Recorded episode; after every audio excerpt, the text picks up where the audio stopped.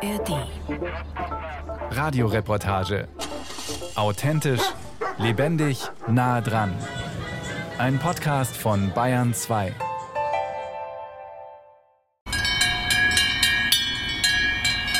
Nervenkitzelmilch könnte man die Milch nennen, die diese elf Allgäuer Braunviehkühe erzeugen. Und das bloß, weil ihr eigentlicher Job Weidemilch machen ist. Wo ist der Nervenkitzel? Auf dem Weg vom Stall zur Wiese. Tag für Tag trotten die Kühe im Sommer einen knappen Kilometer. Vom Hof in der Dorfmitte im Sonthofener Ortsteil Altstetten über die Durchfahrtsstraße bis zum Ortsrand und schließlich über den Bahnübergang auf ihre Weide. Und abends die gleiche Strecke zurück. Die Tiere kreuzen die Bahnlinie Kempten-Oberstdorf. Der Personenzug kommt untertags alle 20 bzw. alle 40 Minuten, wenn er planmäßig fährt. Landwirt Martin Rothmeier und seine Frau Brigitte begleiten die Kühe auf Fahrrädern. Sie richten sich beim Aus- und Eintreiben der Tiere nach dem Zugfahrplan. Früher war ja so, da war der Bahnhofswärter da, der hat halt die Schranke aufgemacht und hat mal zumachen können. Jetzt wird das alles elektronisch gesteuert und die Schranke geht dann runter. Die geht runter, ob die Kuh drunter steht oder nicht. Die Schließzeit von Orange bis sie schließt, ist recht kurzfristig. Wenn man das länger machen wird, dann hätte ich auch mehr zum Reagieren. In Altstetten gibt es noch drei Milchviehhalter. Zwei davon haben ihren Hof mitten im Ort und treiben ihre Kühe im Sommer auf die Weide. Deutschlandweit kommt Stand 2019, das sind die aktuellsten Zahlen des Statistischen Bundesamtes, knapp jede dritte Kuh auf die Weide. In Bayern nicht einmal jede fünfte. Vergleicht man alle wichtigen Milchlieferbundesländer, liegt Bayern auf dem letzten Platz. Das macht es für die Bauern, die austreiben, noch schwieriger. Je weniger Landwirte es gibt, wo austreiben, desto mehr, sage ich einmal, im Dorf schauen sie einen halt, wenn sie halt einen scheißen oder sowas, dann regelt sich halt schon mal mehr auf. Nicht alle, manche sehen es kulant, aber die einen regen sich halt mal ein bisschen auf und mit der Autofahrer. Manche sind echt sehr verständnisvoll und andere, die haben überhaupt kein Verständnis. Die depressiert das ganze Jahr, sogar am Sonntagmorgen. Bayern auf dem letzten Platz, ausgerechnet bei der Weidehaltung von Milchvieh. Kein Wunder, möchte man meinen, wenn das Austreiben bei allen Landwirten so spannend ist wie bei Rotmeiers. Doch Rotmeiers sind ein Spezialfall und die Frage ist, ob der Staat ihre Anstrengung für die Weidehaltung belohnt. Auf den Betrieb kommen wir später zurück. In vielen Fällen müssen die Kühe nicht übers Bahngleis und werden trotzdem nicht auf die Weide gelassen, um zu fressen. Deswegen ist Bayern letzter. Muss das sein? Ausgerechnet Bayern als Schlusslicht? Tut da keiner was dagegen? Die Lage ist ernst. Und trotzdem reden Experten von einer Renaissance der Weidehaltung. Wie sie darauf kommen, dazu auch später mehr. Jetzt geht es erst einmal darum, warum die Agrarpolitik und die Agrarverwaltung sich ins Zeug legen sollten, dass Bayern nicht mehr letzter in der Weidehaltung ist. Wenn Milchkühe sich auf der Weide satt fressen, bringt das unzählige Vorteile für die Landwirte, die Kühe, die Umwelt und die Gesellschaft. Doch Obacht, nichts durcheinanderbringen. Mit Weidehaltung ist in diesem Beitrag gemeint, dass sich das Milchvieh auf einer Wiese satt fressen kann, um hinterher ordentlich Milch zu geben. Es geht nicht um die immer gleiche Grünfläche hinterm Stall, auf der sich die Tiere die Füße vertreten und Luft schnappen können, während das Futter im Stall schon bereit liegt, sagt Siegfried Steinberger, der Weideexperte an der Bayerischen Landesanstalt für Landwirtschaft. Und das erwartet eben auch der Konsument, dass die Tiere draußen ja Gras fressen und nicht nur irgendwie als Auslauf genutzt wird. In diesem Beitrag geht es auch nicht um magere Naturschutzflächen, auf denen ein paar zähe Fleischrinder grasen und Kuhfladen verteilen, um die Artenvielfalt effizient zu fördern. Die Lebensmittelproduktion ist da nur ein Nebeneffekt. Anders als bei der Milchviehhaltung, wo der Bauer hauptsächlich von der Milch und ein bisschen vom Rindfleisch lebt. Nachdem die Kosten für Diesel, Strom und Kraftfutter in den letzten Jahrzehnten stark gestiegen sind, während der Milchpreis heute ganz grob auf dem Niveau von vor 40 Jahren liegt, rechnet sich auf einmal die Weidehaltung wieder. Das zeigen die Erfahrungen aus bayerischen Pilotbetrieben, so Siegfried Steinberger. Wenn die Weide professionell umgesetzt wird, wie es international üblich ist, dann ist die Weidehaltung einem herkömmlichen Stallhaltungssystem mit Hochleistung durchaus konkurrenzfähig bzw. in den meisten Fällen sogar überlegen. Irgendwie ja auch logisch. Wenn die Kühe ihr Futter selbst holen, kann sich der Bauer die Arbeit und den Sprit sparen. Sie düngen auch gleich an Ort und Stelle. Deswegen kann das Güllelager kleiner sein und das Güllefass muss nicht so viele Runden drehen. Weidehaltung ist in den allermeisten Fällen auch gut fürs Tierwohl. Kanadische Verhaltensforscher haben mit Hilfe von aufwendigen Versuchen herausgefunden, dass Kühe auf die Weide wollen. Für Milchbäuerin Zilli Haneberg aus Kempten liegt es auf der Hand. Wir freuen uns jedes Jahr im Frühling, wenn man die Kühe wieder auslaufen kann und wenn man sieht, wie gut es denen geht und dass es denen auch gefällt, nicht bloß uns. Untersuchungen zufolge sind Milchkühe, die im Sommer auf der Weide sind, gesünder. Sie leben länger und geben länger Milch. Das spart Tierarztkosten und ist durch die längere Nutzungsdauer unter anderem auch gut fürs Klima, weil zum Beispiel der Methanausstoß dann umgerechnet auf ein Kilo Milch sinkt. Überhaupt die Klimabilanz. Die Weidehaltung spart Traktorfahrten und betont für ein zusätzliches Güllelager. Zwei Pluspunkte. Die Lachgasemissionen sind wahrscheinlich deutlich günstiger als bisher angenommen. Das zeigen neue Untersuchungen aus verschiedenen Ländern. Und damit ist die lange Liste der Vorteile immer noch nicht zu Ende. Es gibt auch Hinweise, dass eine gut gemanagte Weidehaltung die Kohlenstofffixierung im Boden fördert, sagt Franziska Hanko, Ökologin vom Forschungsprojekt Kuh pro Klima. Die Kuh ist aber in dem Sinne mega wichtig für den Boden, allein durch das Abreißen. Das macht sie anders als ein Mähwerk. Das stimuliert das Wurzelwachstum anders. Der Kuhfladen ist besser als Festmist und schon gar Gülledüngung fürs Bodenleben. Auf beweideten Wiesen finden sich oft artenreichere Pflanzenbestände als auf gemähten. Unterm Strich ist die Weidehaltung umweltfreundlicher als die Fütterung im Stall. Das zeigt zum Beispiel auch eine Arbeit im Auftrag des Umweltbundesamtes. Landwirte, die ihre Tiere austreiben, erbringen also eine Extraleistung für die Gesellschaft. Und dann kommt noch ein Faktor obendrauf, der nicht messbar ist. Weidetiere geben der Landschaft eine Seele. Die Kühe beleben das Grünland. Das freut viele Einheimische und erst recht die Touristen.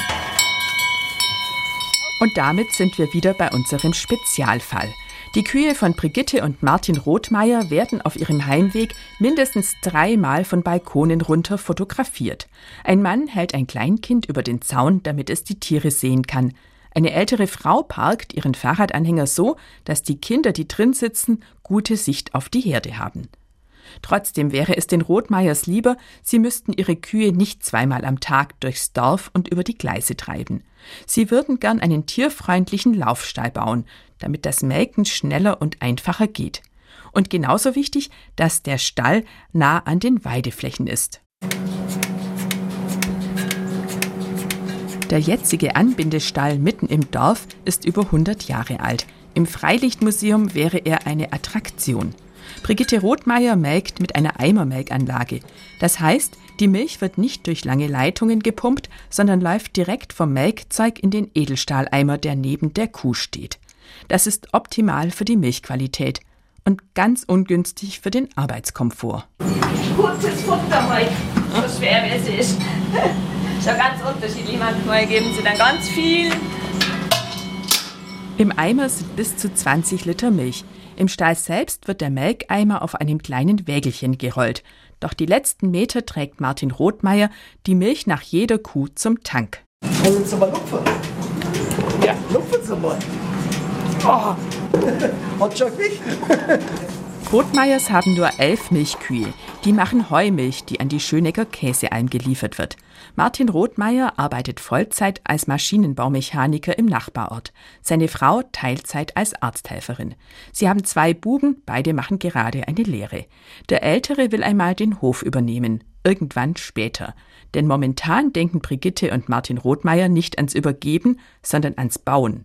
Bereits vor 25 Jahren hat Martin Rothmeier beschlossen, dass er einen neuen Laufstall bauen will.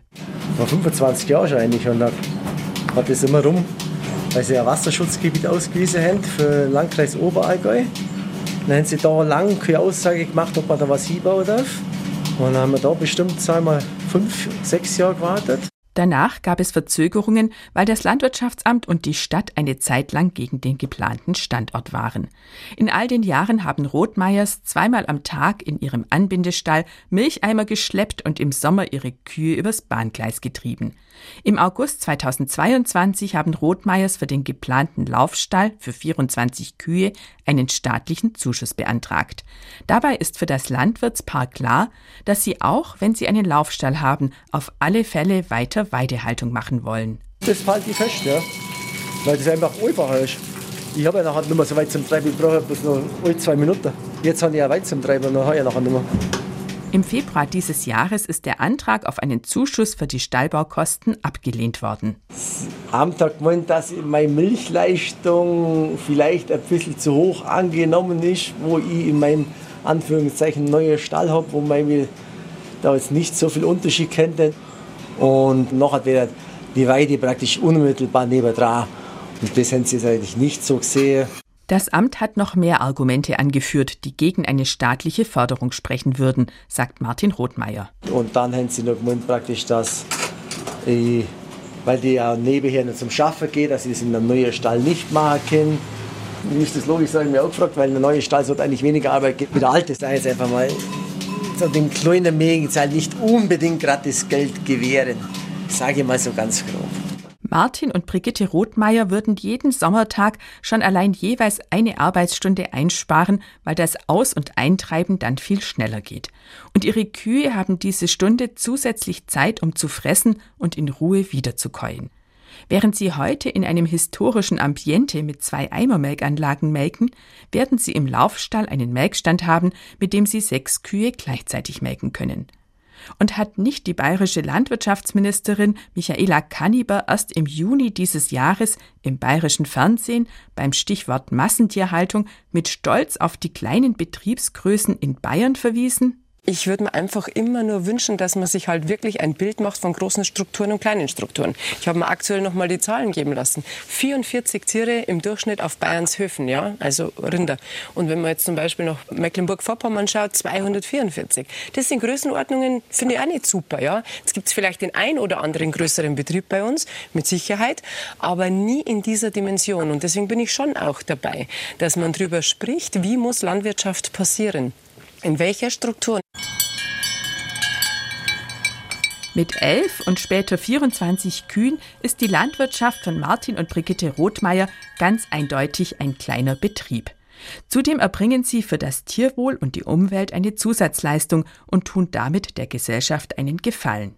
Ist das für die bayerische Agrarverwaltung nicht unterstützenswert?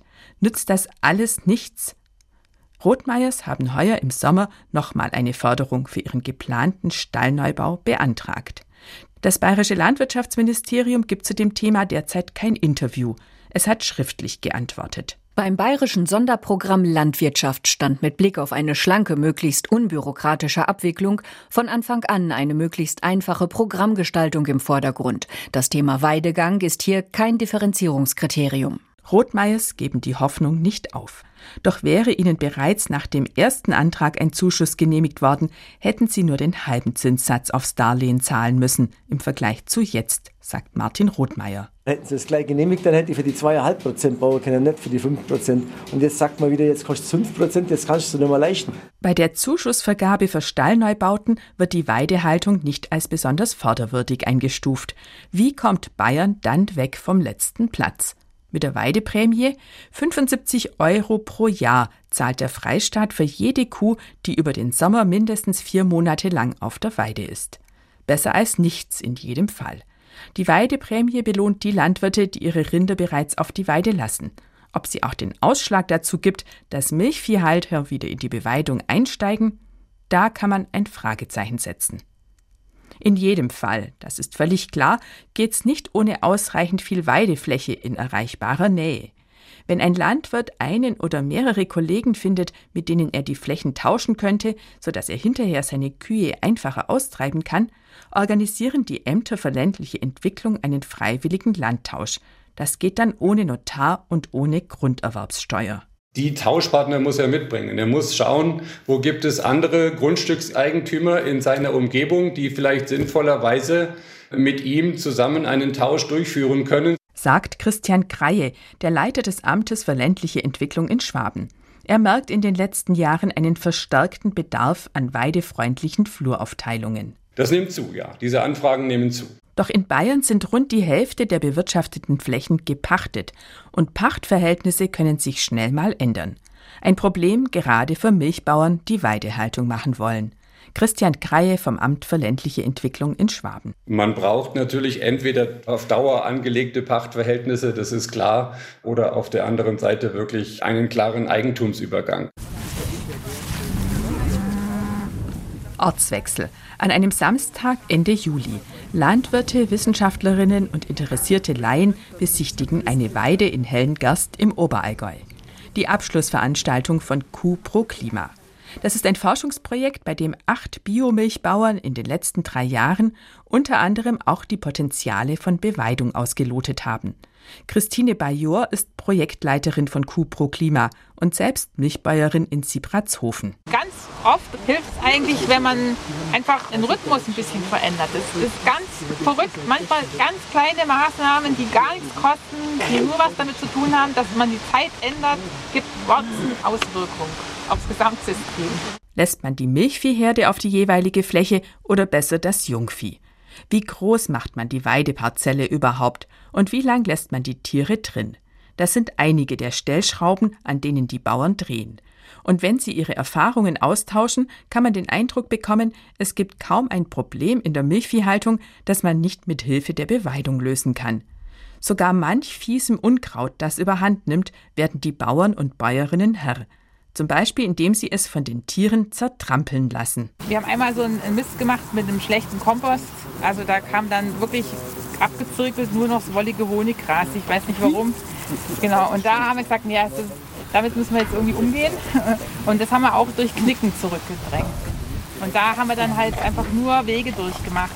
Immer wieder knicken, knicken und irgendwann hat es aufgegeben. Also es ist dann nur noch wenig da eine vergleichsweise bodenständige Methode, um die Weide zu verbessern. Aber die Landwirte nutzen durchaus auch Hightech. Die acht Betriebe haben während des Forschungsprojektes eine Beweidungs-App aus Australien getestet. Wolfgang Birk vom Archihof Birk in Hellengerst erzählt, dass sie die einzelnen Parzellen, die Wuchshöhen der Pflanzen und viele weitere Daten eingeben mussten. Das Programm lernt dann halt von den Messungen, wo mir macht, wenn jetzt das immer höher ist, also wenn man jetzt dann nach vier Wochen hinkommt und das sind, was weiß ich, 30 cm, dann schlagt ihr da früher wieder eine Beweidung vor, als wenn da bloß 20 cm bewachsen. Dann kriegt die Fläche praktisch mehr Zeit und das lernt diese App mit der Zeit dazu. Und je länger man die nutzt, umso, umso mehr lernt diese App praktisch. Die Landwirte und Landwirtinnen haben ihr Augenmerk verstärkt auf die Beweidung gerichtet und sich etliche neue Erkenntnisse erarbeitet. Also wenn man im Rhythmus drin ist, ja, dann hat man auch noch mal so diese Futterlöcher normal, so zwischen erster und zweiter Aufwuchs oder auch im Herbst haben wir immer relativ viel Eiweißüberschuss gehabt und durch die Beweidungsform ist das nochmal so extrem. Das sieht man dann auch in der Kotkonsistenz, also die scheißen im Herbst nochmal so dünn, es gibt immer einen schönen Flader und ich glaube, dass die Tiergesundheit da unterm Strich schon auch wird. Wo sieht Landwirt Wolfgang Birk den Grund? Warum lassen viele seiner Berufskollegen ihr Milchvieh nicht auf die Weide? Und den Freistaat auf dem letzten Platz hängen. Die letzten 30, 40 Jahre auch in der Tierhaltung, Tierzucht ist man halt in eine Richtung gegangen, wo sich mit der Weidehaltung nochmal vertragt. Wenn man halt 10.000 Liter Tierhand, die kannst du auf die Weide nachstellen. Ich sage mal im Extremfall, die verhungern ja auf der Weide. Hat der Mensch den Kühen die Weidetauglichkeit weggezüchtet? Auch Christine Bajur, Biobäuerin und Projektleiterin bei Kuh Pro Klima, setzt an einem ähnlichen Punkt an. Nicht alle Kühe können es übrigens mehr, gell? die da irgendwo in einem anderen System aufgewachsen sind. Die wissen gar nicht, wie das geht, aus dem Bach zu trinken oder so. Da ist was dran. Doch das Problem kann man in den Griff kriegen. Siegfried Steinberger, der Weideexperte der Bayerischen Landesanstalt für Landwirtschaft, betont, Weide ist viel öfter möglich, als man denkt. Man könne unter Umständen auch mit 300 Kühen Weidehaltung machen und selbst wenn auf dem Betrieb ein Roboter die Melkarbeit erledigt. Ja, man beginnt jetzt langsam sich dem Thema wieder zu widmen, aber es ist halt ein relativ weiter Weg, ein System, das über Jahrzehnte nicht mehr bearbeitet worden ist, wieder salonfähig zu machen. Ende der 1950er Jahre ist die Bayerische Landesanstalt für Tierzucht aus der Weideforschung ausgestiegen.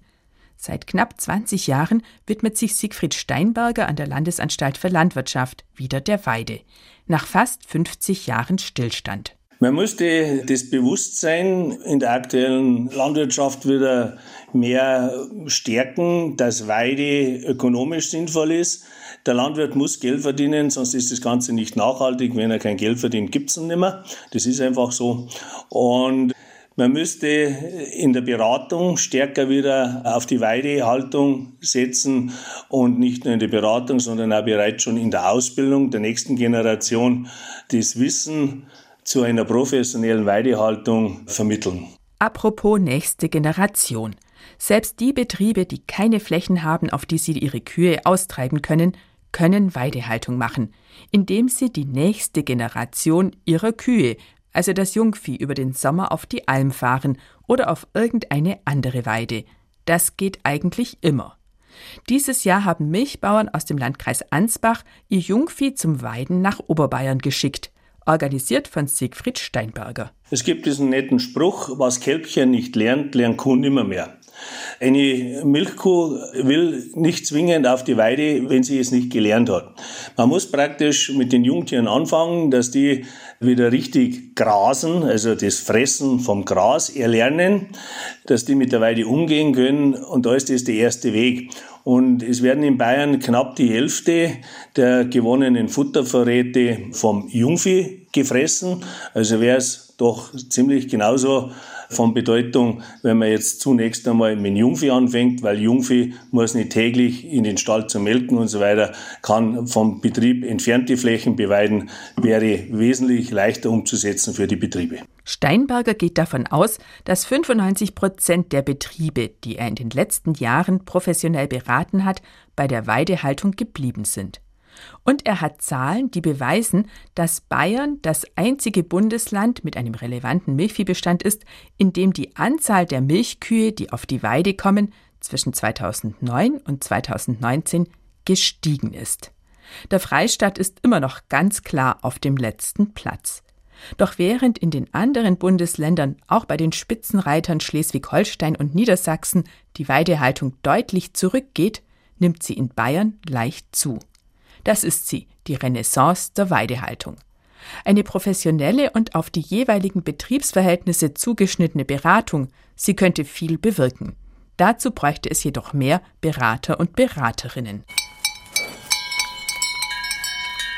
Falls Rothmeiers aus Altstetten in ein paar Jahren 24 statt wie bisher elf Kühe haben und auf die Weide treiben, dann sind es auf alle Fälle nochmal ein paar mehr Milchkühe auf Bayerns Weiden wenn sie bis zum Jahresende den Zuschuss für den Stallbau bekommen. Dann wird, sobald der Schnee weg ist, mit einem neuen Stall begonnen. Und wenn nicht, dann, dann halt nicht.